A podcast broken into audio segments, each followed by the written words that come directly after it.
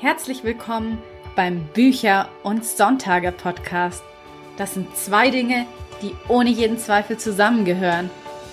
Ich bin Julia Zieschank, Autorin von Jugend- und Liebesromanen. Mehr über mich und meine Bücher sowie spannende Extras findest du auf meiner Website unter juliazieschank.de. Und jetzt wünsche ich dir ganz viel Spaß mit der heutigen Episode.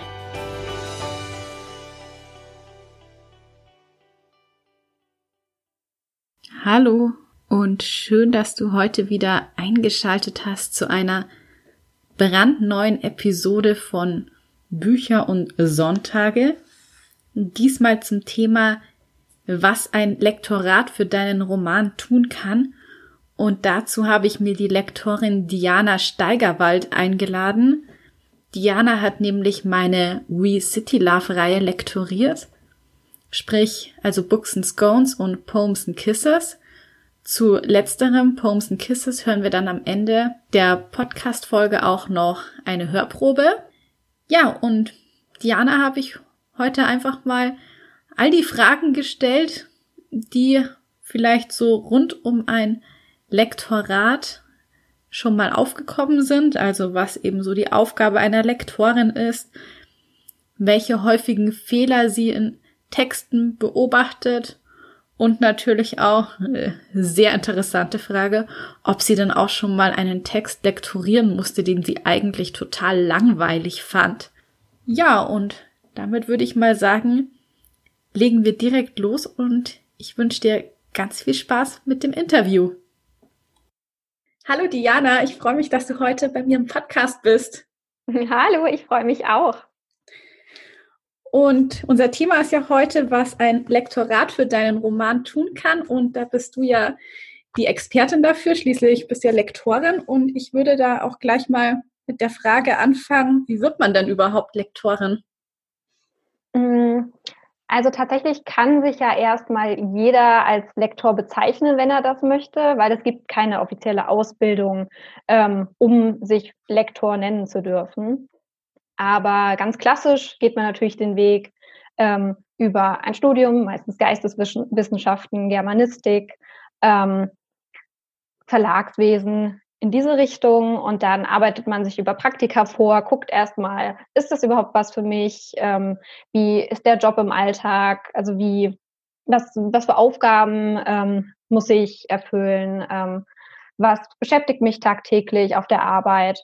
Und ähm, dann, wenn man das Studium abgeschlossen hat, ist der nächste Schritt eigentlich ähm, ein Volontariat in einem Verlag, dort erstmal reinzuschnuppern und ähm, ja, viele bleiben dann tatsächlich auch dort oder entscheiden sich ähm, für das freie Lektorat als freie Lektorin zu arbeiten.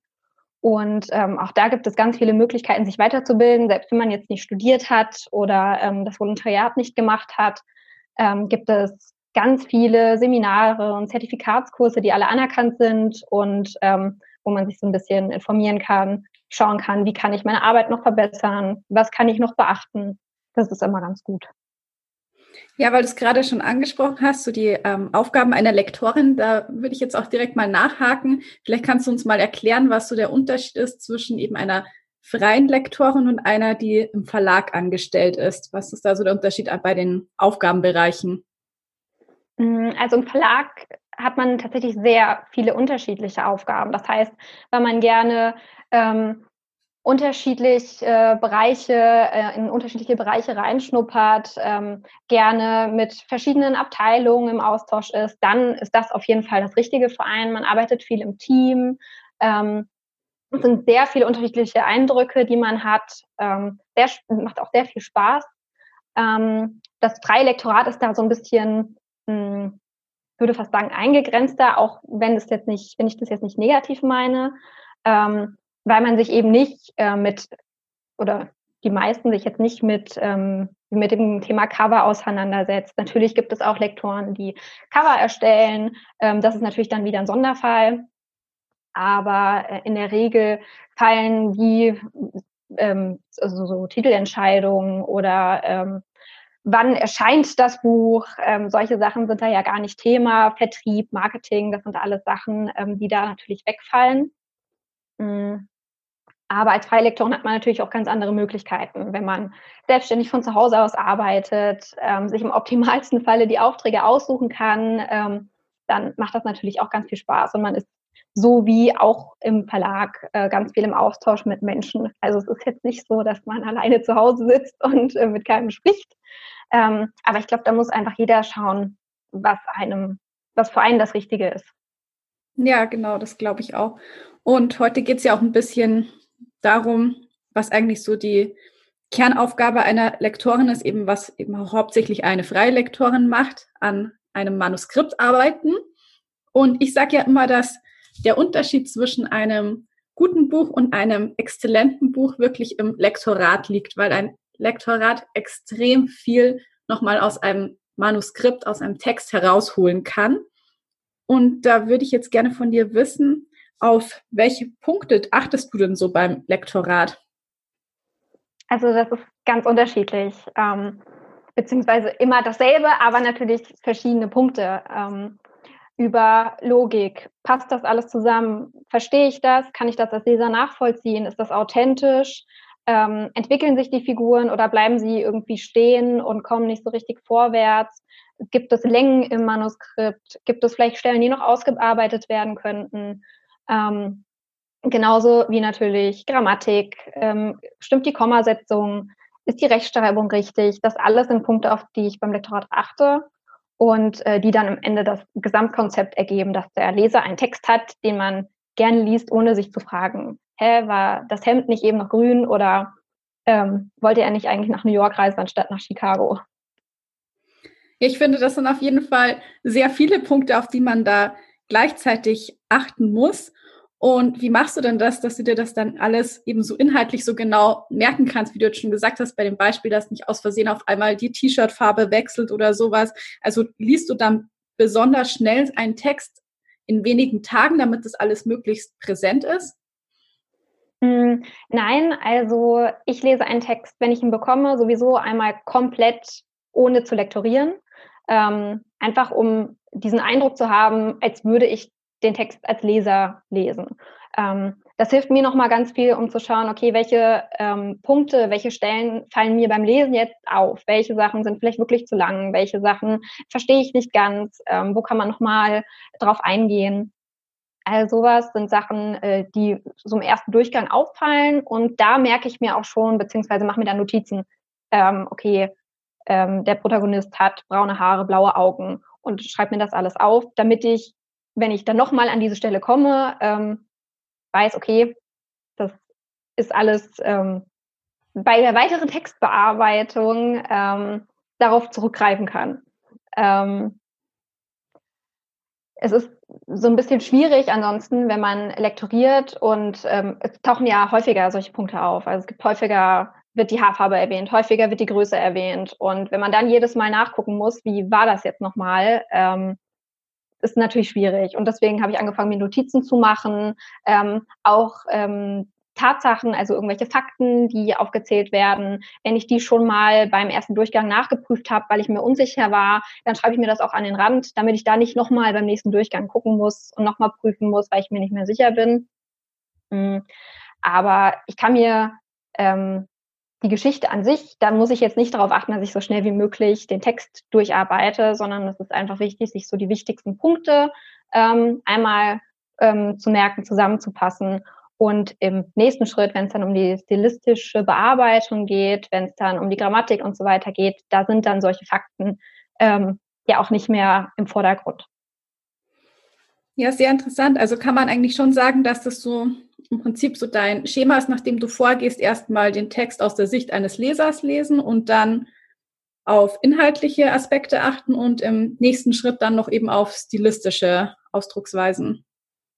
Genau, also ähm, wenn ich ihn komplett lese, dann sind es auch, ist das auch sozusagen auch mein inhaltlicher Durchgang. Also ähm, ich lese ihn dann auch nicht ähm, ohne mir Notizen zu machen, sondern das ist wirklich Lesen, erster Eindruck und inhaltlicher Durchgang ist so alles in einem, ähm, weil es hier wirklich nur um die groben Dinge gibt, geht, die mir auffallen.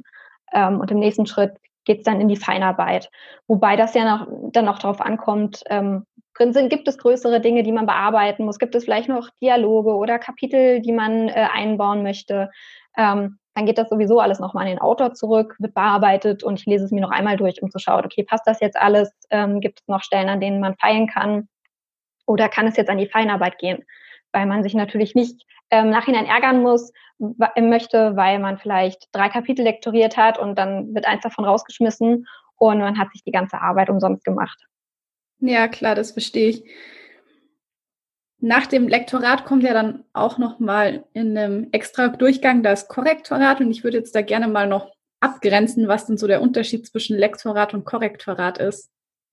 Hm, das Lektorat und das Korrektorat sind im Prinzip zwei komplett unterschiedliche Durchgänge. Also im Lektorat äh, geht es ja um verschiedenste Dinge, Inhalt, roter Faden, Logik, Verständlichkeit ähm, und eben auch die stilistische Seite. Hm, da wird auch noch viel eingegriffen. Also nicht, es, ist, es geht nicht darum, dass der Lektor in den Text eingreifen soll und ihn umschreiben soll, sondern es geht einfach darum, Anmerkungen zu machen, Vorschläge zu machen, ähm, die der Autor dann einarbeiten kann. Und ähm, diese ganze Phase ist im Prinzip am Ende des Lektorats abgeschlossen. Das heißt, im Korrektorat geht es wirklich nur noch darum, kleine Fehler ähm, Fehler, die vielleicht bei der Bearbeitung noch ähm, reingerutscht sind, die zu bearbeiten und objektiv zu schauen, welche Rechtschreibung ist vielleicht noch nicht ähm, ganz korrekt. Ähm, gibt es noch Grammatikfehler? Fehlt hier doch noch ein Komma? Ist hier denn noch ein Apostroph zu wenig, zu viel? Also was sind dann Sachen, die noch im, Korrektor im Korrektorat ähm, bearbeitet werden? Ja, mich würde da jetzt auch direkt mal interessieren, ob du irgendwelche so häufigen Fehler hast, die dir immer wieder auffallen, die Autoren machen. Also so Fehler, auf die man vielleicht auch als Autor im Vorfeld achten könnte, um dir die Arbeit zu erleichtern? Hm, also grundsätzlich würde ich immer sagen, ähm, dass der wichtigste Tipp, den ich, den ich einem Autor mitgeben kann, der ist, dass wenn ich Anmerkungen gebe, wenn ich Tipps gebe, dass die auch fortlaufend dann berücksichtigt werden. Also ähm, dass wenn ich am, zu Beginn eines Manuskripts sage, ähm, es, ist, es bietet sich an, das aktiv zu verwenden und nicht Passivkonstruktionen, ähm, dann ist es immer schön, wenn der Autor gleich bei der weiteren Bearbeitung auch darauf achtet, ähm, beziehungsweise dann, wenn man bei Band 2 vielleicht noch ähm, zusammenarbeitet, dass diese Sachen vielleicht schon mal Beachtung, beachtet wurden. Ähm, so grundsätzlich, was häufig auftaucht, sind eben ähm, äh, Passivkonstruktionen, ähm, die da sehr beliebt sind. Ähm, aber auch die werden seltener, ähm, weil natürlich auch jetzt durch Instagram und die ganzen Blogs natürlich super viele Tipps auch kursieren und ähm, man immer mehr erfährt, wie man seinen Text optimieren kann. Ähm, aber auch ähm, diese, äh, das Thema mh, Inquids ist zum Beispiel ein Thema, was ähm, häufiger vorkommt. Also Inquids sind diese ähm, antwortete er, sagte er ähm, mhm. oder im schlimmsten Fall schmunzelte oder grinste er, ähm, ähm, die im äh, die nachfolgend bei einem Dialog auftauchen. Und ähm, da ist es eben ganz häufig so, dass wirklich so Formulierungen wie schmunzelte, grinste er verwendet werden, obwohl das eben keine Wörter sind, die man ähm, in, der, in der wörtlichen Rede sozusagen verwendet. Man kann zwar etwas sagen und man kann dabei grinsen, aber man kann schlecht eine Aussage grinsen. Und das sind tatsächlich äh, Sachen, die relativ häufig vorkommen. Ähm, und ansonsten ähm, würde ich sagen, fehlende Absätze, die häufig auch einfach bei der Bearbeitung nicht in, in, ins Blickfeld gerückt sind, ähm, weil ein Word-Dokument oder mit welchem Programm man auch arbeitet, immer anders aussieht als das finale Buch. Ähm, da bietet, sich, bietet es sich an, auch nochmal drauf zu achten. Hm, Wortwiederholungen, dass man, wenn man den Text geschrieben hat, sich wirklich nochmal Zeit nimmt, nochmal eine Pause nimmt, ähm, eine Woche den Text liegen lässt und dann noch einmal drüber schaut, weil dann fallen einem eben auch ähm, Wortwiederholungen eher auf, sodass man die schon mal ein bisschen streichen kann. Ja. Ja, Wortwiederholungen finde ich einen sehr guten Punkt. Darauf achte ich auch immer jetzt sehr stark, seitdem ich Autorin bin. Früher war, ist mir das auch immer gar nicht so aufgefallen. Und jetzt fällt mir das manchmal auch schon auf, wenn ich Bücher lese oder so, dass ich so denke, Wortwiederholung. ja, das ist ganz schlimm. Irgendwie kann man, finde ich, Bücher auch nicht mehr so lesen wie früher. Ist es bei dir auch so? Ja, das passiert mir tatsächlich ähm, sehr häufig. Ich meine, ich muss zugeben, dass durch die Arbeit lese ich auch nicht mehr so viel wie früher. Aber wenn ich lese und gerade wenn ich nach der Arbeit lese, dann geht es nicht anders. Dann ähm, fange ich an, mir zu überlegen, ah, okay, der Autor hat es so und so geschrieben. Ah, okay, hier wurde das so und so gemacht. Mhm, so haben sie das Problem so und so gelöst. Ach, hier setzen sie einen Doppelpunkt anstatt ein Komma oder weiß ich nicht. Also ähm, das ist dann auch so richtig Recherche. Wie gehen andere mit Texten um und was könnte ich vielleicht noch beachten oder verbessern? Weil man natürlich auch ähm, seine Arbeit ähm, irgendwie voranbringen möchte. Ja, das stimmt auf jeden Fall.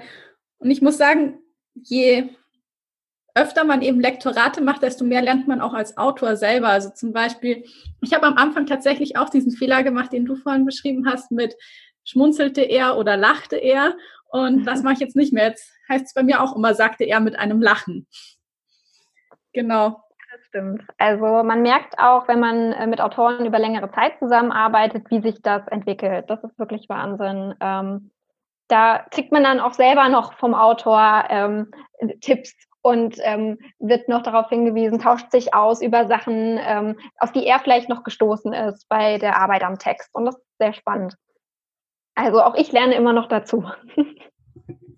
Ja, ich muss dich da auch gleich mal so einen ganz speziellen Fall fragen, weil ich glaube, das könnte auch für ein paar Hörer und Hörerinnen interessant sein. Und zwar hatte ich jetzt letztens in meinem aktuellen Manuskript den Satz stehen, aus der Sicht von meiner Protagonistin, ich versuchte meiner Nervosität Herr zu werden. Das ist ja mhm. eigentlich so eine Redewendung. Aber jetzt war dann so die Frage, ob es nicht eigentlich heißen müsste, ich versuchte meiner Nervosität Herrin zu werden, wegen diesem ganzen, ähm, ja, Gender-Sache. Ja, das ist natürlich ein Thema. Ähm, ich kann verstehen, dass die Frage auftaucht. Ähm, allerdings gilt es in der Regel, dass man feste Redewendungen nicht abändert. Ähm, natürlich kann jeder Autor schreiben, im, besten Falle äh, schreiben, was er möchte. Ähm, natürlich ist es dann die Frage, ähm, wie gut ist die Lesbarkeit, die Verständlichkeit, wenn man jetzt äh, den ganzen Text über mit Wortneuschöpfungen arbeitet. Aber dem Autor wird ja nicht verboten, ähm, einen Satz zu schreiben oder ihm wird nicht geboten, einen Satz so und so zu schreiben. Ähm, ich würde in dem Fall dazu tendieren, bei der Redewendung zu bleiben, weil es auch verwirren kann. Möchte man das als Autor und es geht vielleicht in dem Text sogar um Feminismus, dann wäre das natürlich die ideale, ähm, das ideale Beispiel, um darauf aufmerksam zu machen. Ja, das stimmt. Ich muss sagen, ich habe es dann einfach so gelöst, dass ich den Satz ganz umformuliert habe und jetzt äh, das einfach gar nicht mehr vorkommt, diese Redewendung. Das ist natürlich auch eine Lösung. Kann man auch machen, genau. Ja, was ich auch immer sehr wichtig tatsächlich finde beim Lektorat, dass so ein bisschen auch die Balance zwischen Lob und Kritik stimmt. Also ich freue mich auch immer, wenn eben meine Lektorin mir dann auch mal so ein paar Textstellen markiert, wo sie sagt, das fand sie richtig gut. Weil ich finde, als Autor hat man ja eh schon immer so viel Selbstzweifel und denkt so, oh Gott, was habe ich da wieder geschrieben? Hoffentlich ist nicht der ganze Text total scheiße. Ja, deswegen freue ich mich dann auch immer, wenn eine Lektorin da auch mal ein bisschen lobt. Wie siehst du das? Ähm, ja, Lob und Kritik ist sehr wichtig, dass man da auf eine gute Balance achtet. Man meint nicht, ähm, was man mit einem Kritikpunkt alles teilweise ausrichten kann oder auslösen kann.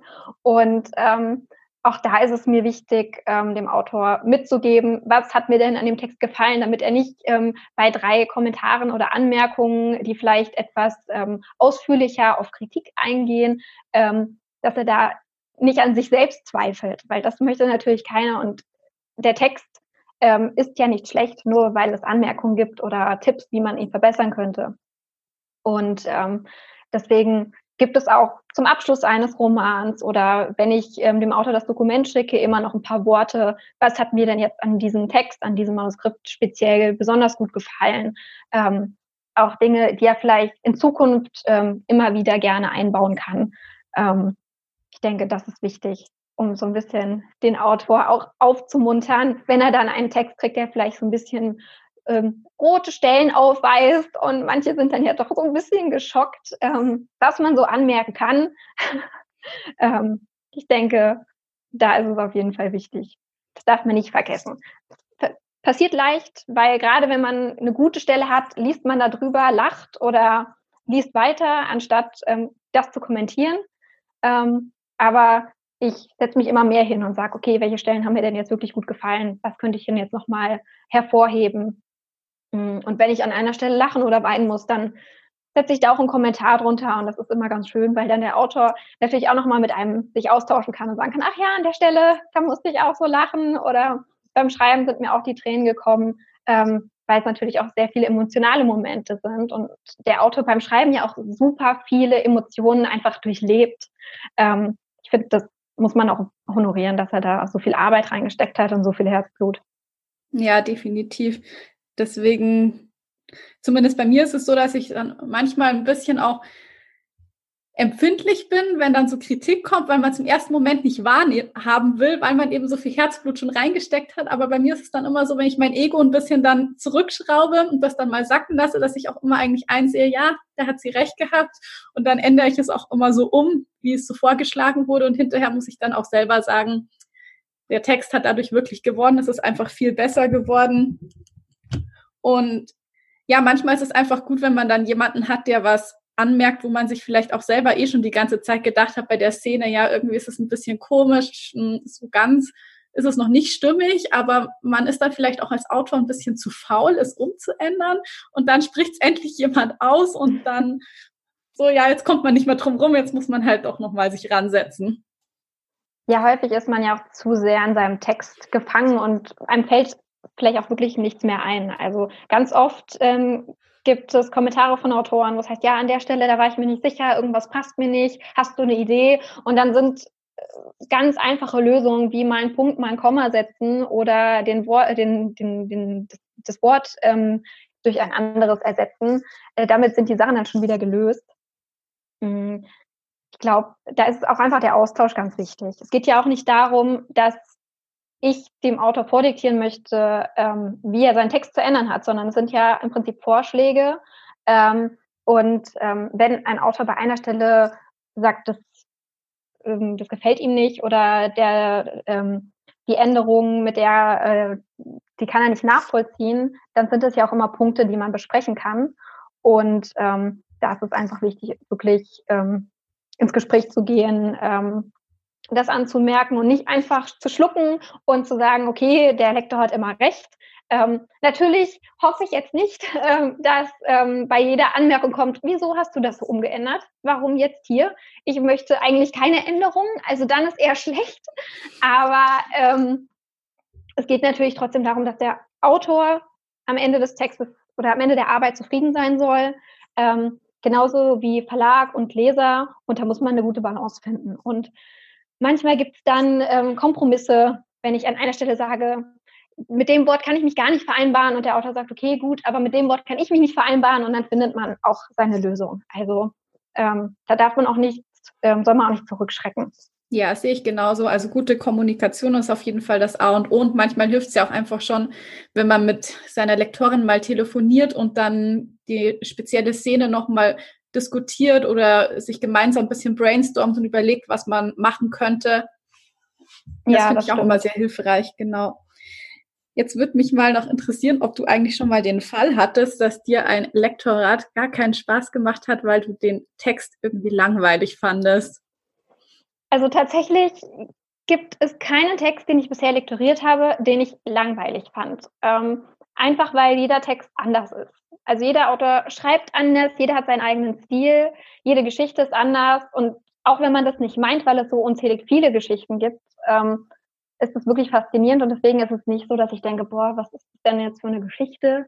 Ähm, warum hat der das denn geschrieben oder weiß ich nicht? Also ähm, für mich ist ist ja auch so ein bisschen ähm, ist ja auch Respekt da davor, dass der Autor sich hingesetzt hat und ähm, den Text geschrieben hat, sich die Zeit genommen hat, alle Ideen hat einfließen lassen. Und an jedem Text gibt es tolle Stellen und ähm, deswegen ist mir das tatsächlich noch nicht vorgekommen. Und selbst wenn es mal eine Stelle gibt, die vielleicht ein bisschen mehr Pep vertragen könnte, dann ist es ja meine Aufgabe sozusagen, da nochmal mit dem Autor ins Gespräch zu gehen und zu sagen, ja, hier könnte man vielleicht nochmal die ein oder andere Spannung aufbauen. Und ähm, ja, deswegen kann ich da gar nicht so, ähm, äh, so viel zu sagen. Also ähm, es ist natürlich so, dass ähm, verschiedene Texte unterschiedlich arbeitsintensiv sind. An manchen sitzt man länger, an manchen nicht, nicht ganz so lange.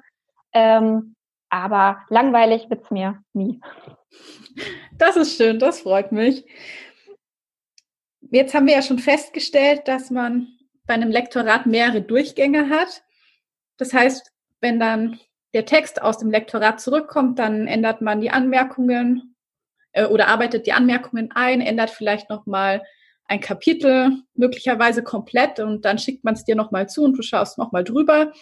Jetzt würde mich mal interessieren, gerade wenn man jetzt vielleicht das plant, eben das Buch im Self-Publishing rauszubringen, wie lange muss man denn dafür einplanen? Also wie viel Zeit sollte man für das Lektorat einplanen, damit man das alles schön stressfrei bewältigen kann bis zum Veröffentlichungstermin? Mm, also es ist natürlich unterschiedlich, je nachdem, wie lang der Text ist, ähm, was es daran zu bearbeiten gibt. Ähm, für als Arbeitszeit für den Autor würde ich sagen, dass er sich grundsätzlich zwei Wochen Zeit nehmen sollte. Ähm, und da ist dann aber auch alle, sind dann auch alle Bearbeitungsschritte drin. Also ähm, es kommt natürlich auch darauf an, wann kann der Autor arbeiten. Viele können nur am Wochenende bearbeiten, andere setzen sich abends unter der Woche noch hin. Manche sind äh, arbeiten ja tatsächlich nur als Autor und haben da ganz andere Möglichkeiten. Ähm, aber ich denke, zwei Wochen sind ähm, für die Bearbeitung an sich ein guter, ähm, guter Richtwert. Und insgesamt würde ich schon so ähm, sechs bis acht Wochen für den ganzen Prozess ein, also für den ganzen Prozess einplanen, ähm, einfach damit der Autor sich am Ende auch nicht stresst. Ähm, es muss natürlich auch abgesprochen werden, abgestimmt werden, weil ähm, wenn man jetzt noch Korrektorat und vielleicht noch Cover und alles äh, in diesem Zeitraum einplanen will, sind es natürlich Punkte, die sich vielleicht auch verschieben können, die vielleicht doch noch länger dauern als eingeplant. Und ähm, da ist es wichtig, sich Zeit zu nehmen, weil am Ende dann kurz vor der Veröffentlichung noch in Stress zu verfallen, äh, will ja keiner. Und deswegen denke ich, ähm, dass sechs bis acht Wochen eigentlich ein ganz guter Richtwert sind. Ja, denke ich auch. Dann kommt man auch nicht gleich in Zeitnot, falls mal irgendwas doch nicht ganz nach Plan läuft oder irgendwas noch dazwischen kommt. Genau. Genau. Ja, wenn man jetzt gerne mit dir zusammenarbeiten möchte, wie kann man denn Kontakt zu dir aufnehmen? Also du hast ja bestimmt auch eine Website. Vielleicht sagst du uns einfach mal den, den Link dazu. Ähm, ja, meine Webseite ähm, ist äh, steigerwald-lektoratsbüro.de. ähm, und ähm, ja, erreichen kann man mich äh, sowohl per Mail als auch ähm, über Instagram oder Facebook. Ähm, da ist es einfach, also geht ja meistens ganz schnell anschreiben, ähm, mir sagen, um was es geht, wie viele Seiten. Das ist immer so, sind ganz gute Informationen, mit denen ich dann schon arbeiten kann. Ähm, bis wann soll es fertig sein? Oder gibt es vielleicht erstmal keine Deadline. Manche im Self-Publishing, die nehmen sich ja auch grundsätzlich die Zeit und sagen, ähm, es gibt noch kein festes Veröffentlichungsdatum. Mhm, genau. Und ja. das sind auch so die ersten Fragen, die ich eigentlich stelle, wenn ich ähm, eine Anfrage bekomme. Wie viele Seiten? Wie sieht es mit dem Zeitplan aus? Was für eine Geschichte ist es? Sowas. Genau, ich packe auf jeden Fall die ganzen Links dann noch in die Show Notes und du machst ja, glaube ich, auch sogar immer noch so ein ähm, Probelektorat von fünf Seiten oder dass man erstmal sehen kann, wie die Zusammenarbeit mit dir läuft. Genau, also das finde ich auch sehr wichtig, ähm, einfach um zu sehen, wie der Autor arbeitet, wie der Lektor arbeitet, wie die Kommunikation miteinander funktioniert, ähm, dass man sich schon mal anschauen kann, wie die äh, Kommunikation über die Kommentarfunktion funktioniert, ähm, schon mal so ähm, einen Einblick in die Arbeitsweise bekommt, ähm, ob man damit gut zurechtkommt oder nicht, weil jeder Lektor arbeitet ja doch nochmal ganz anders ähm, achtet vielleicht auch auf ganz verschiedene Punkte. Ähm, und da finde ich das ähm, ganz praktisch, um da schon mal so ein bisschen ähm, sich einzugrooven, sag ich mal. Und ähm, so kann ich eben auch einschätzen, wie viel Zeit brauche ich wirklich, äh, wenn ich an dem Manuskript sitze. Natürlich ähm, kann es sein, dass es sich dann doch noch mal ein bisschen länger hinzieht oder doch schneller geht als gedacht. Aber das ist schon so ein ganz guter Richtwert. Und ähm, man kann schon mal so ein erstes Feedback geben. Ist der Einstieg spannend? Ähm, ist man neugierig geworden? Oder kann man vielleicht noch ein bisschen daran arbeiten? Ähm, genau. Ja, sehr schön. Dann noch die Abschlussfrage, die ich allen meinen Gästen stelle. Wie sieht denn für dich ein perfekter Sonntag aus? Ein perfekter Sonntag. Ähm, ein perfekter Sonntag ist für mich, glaube ich, mit der Sonne wach zu werden, ähm, bei warmen Temperaturen. Sehr wichtig. ähm, ja, sehr wichtig. Ähm, und zwar ohne das Brummen von meinem Hund, der sich nämlich sonst beschwert, dass er raus möchte. Ähm, und dann erstmal ganz entspannt wach werden, am besten mit einem Film oder einer Serie, bevor man überhaupt aufsteht. Das ist so für mich das absolute Wochenendfeeling. Und dann gutes Frühstück und dann an die Luft, bisschen spazieren gehen und die Sonne genießen. Und ähm, ja, damit ist mein perfekter Sonntag eigentlich schon abgeschlossen, weil ich ihn ganzen, den ganzen Tag in der Sonne verbringen würde mit meinem Hund und meinem Mann. Es klingt auf jeden Fall sehr schön und vor allem auch entspannend. Ja, das auf jeden Fall.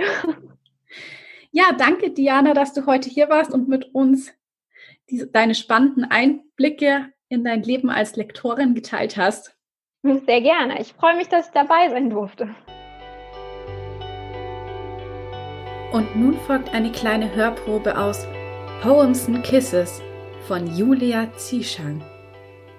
Irgendwann, während ich dem fünften Poetry Slammer lauschte, fing ich an zu vergessen, dass ich selbst gleich auf die Bühne musste und lachte bei seinem herrlichen, selbstironischen Text laut mit, als wäre ich ein Teil des Publikums. Mia war bereits als Siebte dran und auch ihr Slam war richtig cool. Nerdig, ironisch und frech, genau wie sie. Als ich den Moderator meinen Namen aussprechen hörte, lief ich voller Elan auf die Bühne. Ich stellte den Mikrofonständer auf meine Höhe ein, strich den Saum meines Shirts glatt und begann zu sprechen. Ich freue mich sehr, heute hier in Glasgow dabei sein zu dürfen. Und ich habe für euch als erstes meinen Debüttext mitgebracht. Er heißt Liebe, was ist das? Und falls ihr in der Hinsicht genauso ratlos seid, wie ich es einst war, dann hört jetzt gut zu.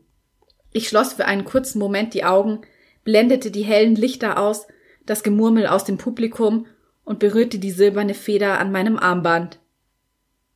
Liebe, was ist das? Ich glaubte einmal, die Antwort darauf zu kennen. Doch dann war ich allein. Und mit dir ging die Liebe. Liebe, was ist das? Ein zweites Herz schlug in mir, und ich glaubte, die Antwort darauf wiedergefunden zu haben. Liebe, was ist das? Ein Herz aus Asche, das jeden Tag wächst. Ich sehe es an und bin sicher, die Antwort zu kennen. Liebe, was ist das? Doch die Wahrheit ist, es ist nur ein Teil der Antwort. Dass etwas fehlte, begriff ich erst, als ich es sah. Liebe, was ist das? Es ist bereit zu sein, alles füreinander zu tun, vollkommen zu akzeptieren, wer ich bin, um zu akzeptieren, wer du bist. Aber vor allem ist es, bereit zu sein, sich zu öffnen für die Liebe. Nachdem ich geendet hatte, verbeugte ich mich kurz, ehe ich mich umdrehte, auf dem Weg zurück hinter die Bühne begleitete mich der Applaus des Publikums. Es war jedes Mal wie ein Rausch. Das Adrenalin strömte durch meine Adern und ich fühlte mich noch lebendiger als sonst.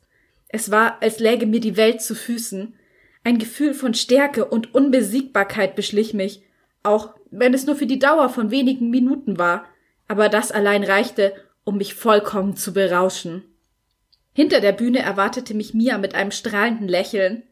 Du warst echt klasse, rief sie begeistert. Obwohl ich den Text schon kannte, hast du mich wieder voll für dich einnehmen können.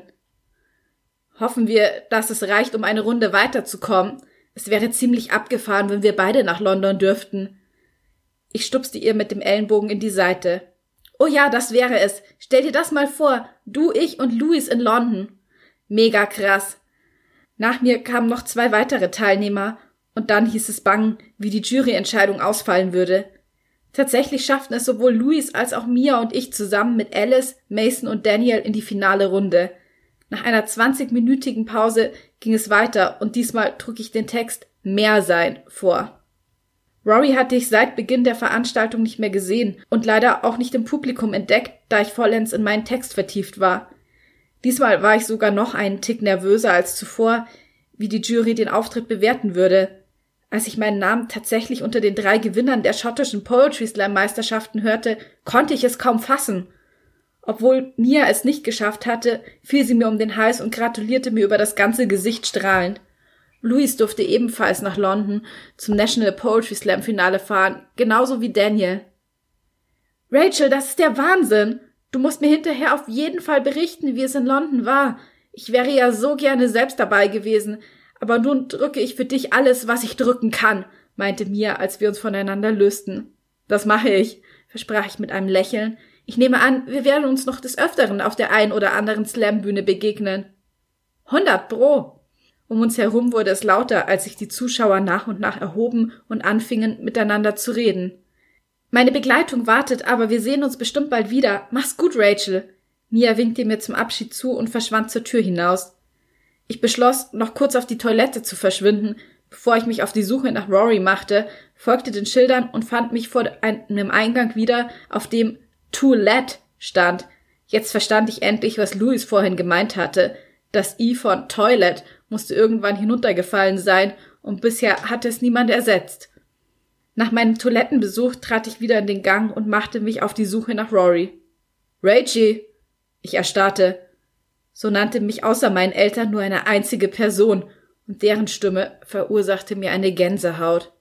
Rachel! Die Stimme hatte ich seit Jahren nicht mehr gehört, aber ich würde sie trotzdem jederzeit wiedererkennen. Meine Schultern verkrampften sich. Das konnte nicht sein. Das war unmöglich. Aber diese Stimme. Es gab nur eine Person, zu der diese tiefe Stimme gehören konnte. Langsam drehte ich mich um. Doch, kein Zweifel, das war er, nur ein paar Meter von mir entfernt, den Arm zum Gruß erhoben. Miles, stieß ich hervor, unfähig, einen klaren Gedanken zu fassen. Ich blinzelte mehrmals, doch es handelte sich um keine Sinnestäuschung. Dort hinten war tatsächlich Miles Evans und bahnte sich einen Weg zwischen den Menschen hindurch auf mich zu. Er sah aus wie immer und gleichzeitig völlig anders. Das erste, was mir auffiel, war, wie erwachsen er geworden war.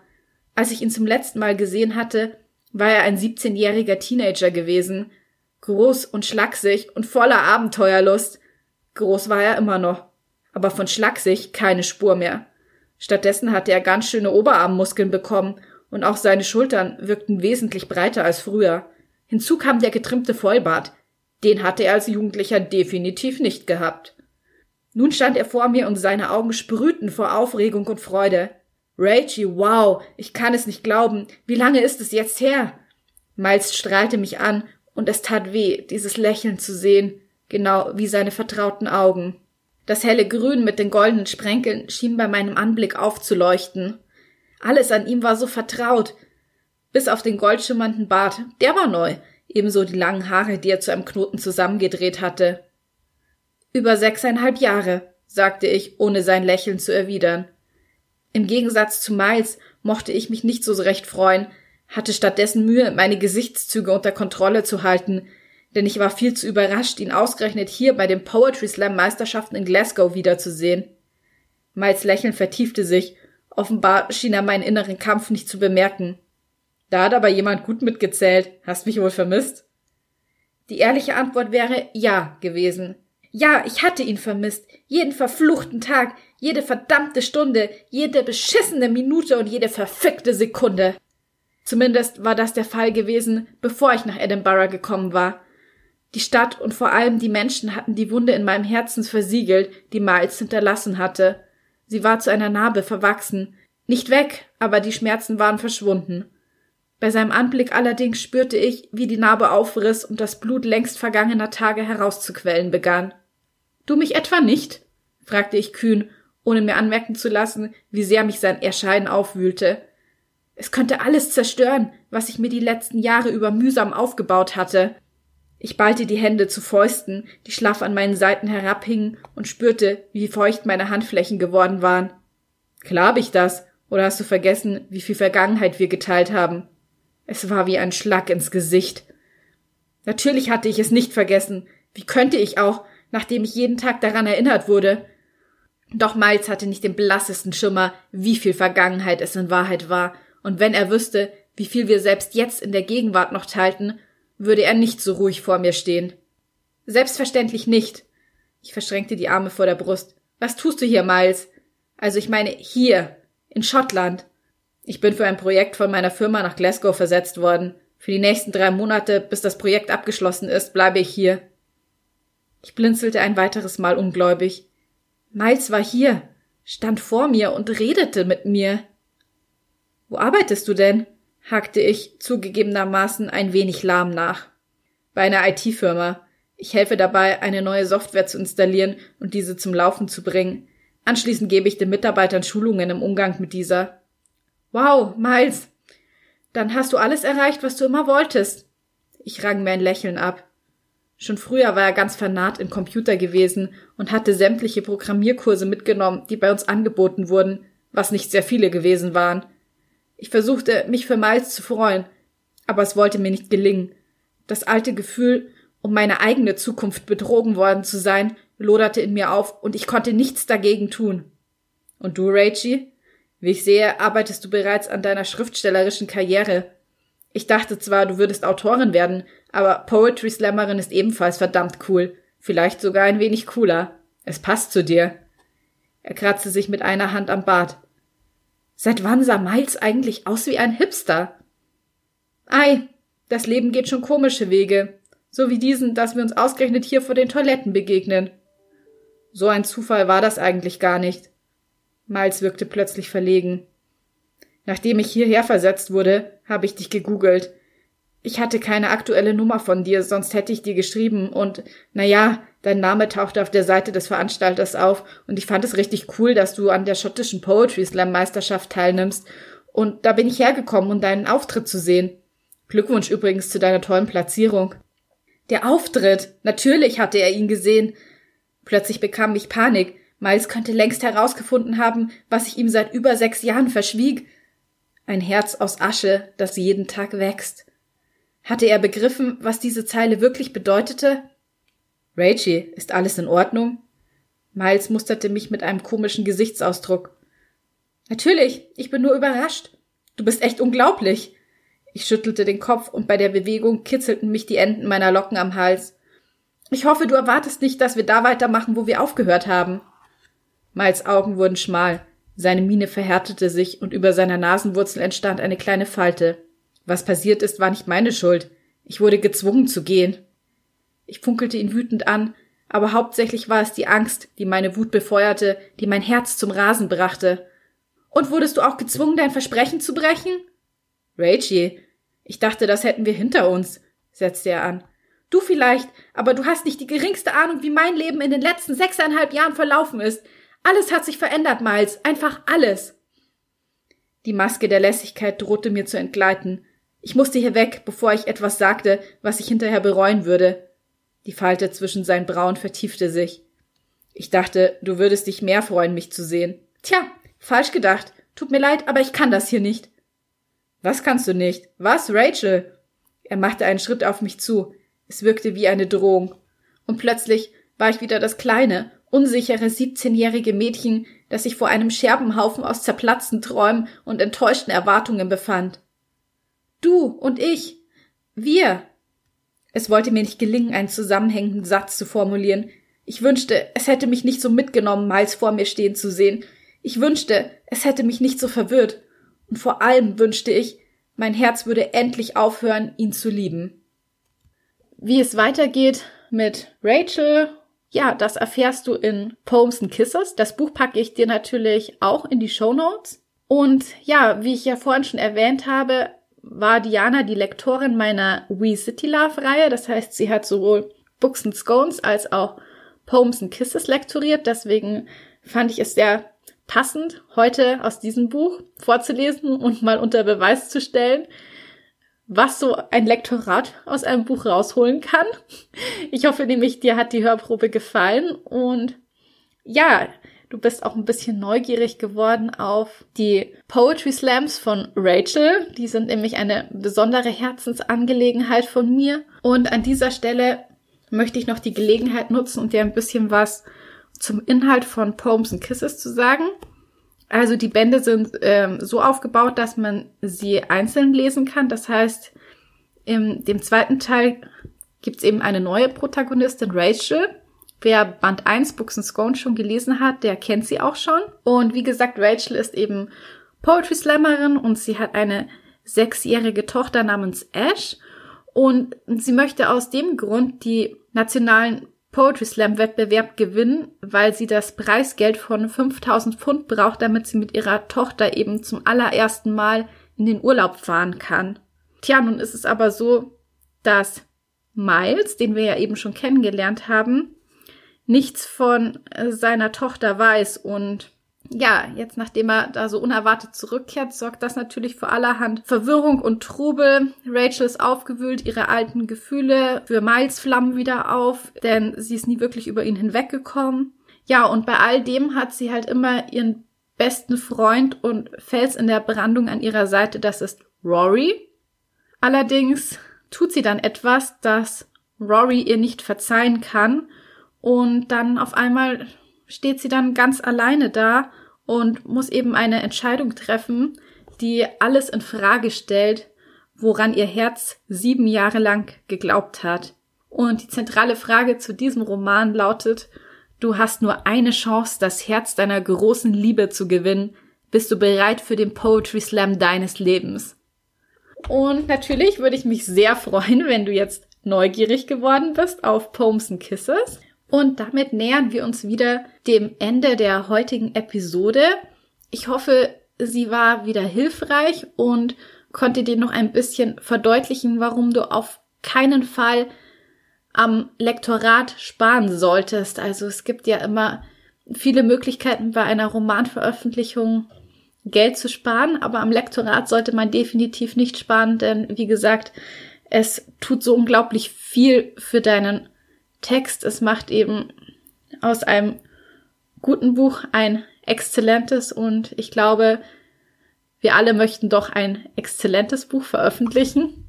An dieser Stelle möchte ich auch nochmal die Podcast-Folge Self-Publishing oder Verlagsveröffentlichung erwähnen, denn darin fasse ich auch nochmal die einzelnen Schritte zusammen, die eben nötig sind, wenn man ein Buch im Self-Publishing veröffentlicht und ja, welche Kosten da eben auf einen zukommen. Also falls du überlegst, dein Buch selbst herauszubringen, dann hör dir die Folge Self-Publishing oder Verlagsveröffentlichung unbedingt nochmal an. Wenn du irgendwelche Anregungen oder Feedback zur heutigen Episode hast, dann kannst du mir immer sehr gerne schreiben. Du findest mich auf Instagram einfach unter @julia_zieschank. Und übrigens, auf meiner Website unter juliazieschank.de. Da gibt es auch zwei Leseproben, eine zu Books and Scones und eine zu Poems and Kisses. Die findest du beide jeweils im Download-Bereich meiner Website. Dort gibt's überhaupt noch ein paar tolle Dinge zu entdecken. Also ein Blick vorbei in den Download-Bereich lohnt sich auf alle Fälle. Wie immer freue ich mich, wenn dir diese Episode gefallen hat und du mir eine Bewertung auf iTunes da lässt und damit du auch in Zukunft keine neuen Folgen verpasst, solltest du mir unbedingt auf iTunes und Spotify folgen. Und damit bleibt mir nur noch zu sagen, ich hoffe, du schaltest wieder ein, wenn es Zeit ist für Bücher und Sonntage. Bis zum nächsten Mal.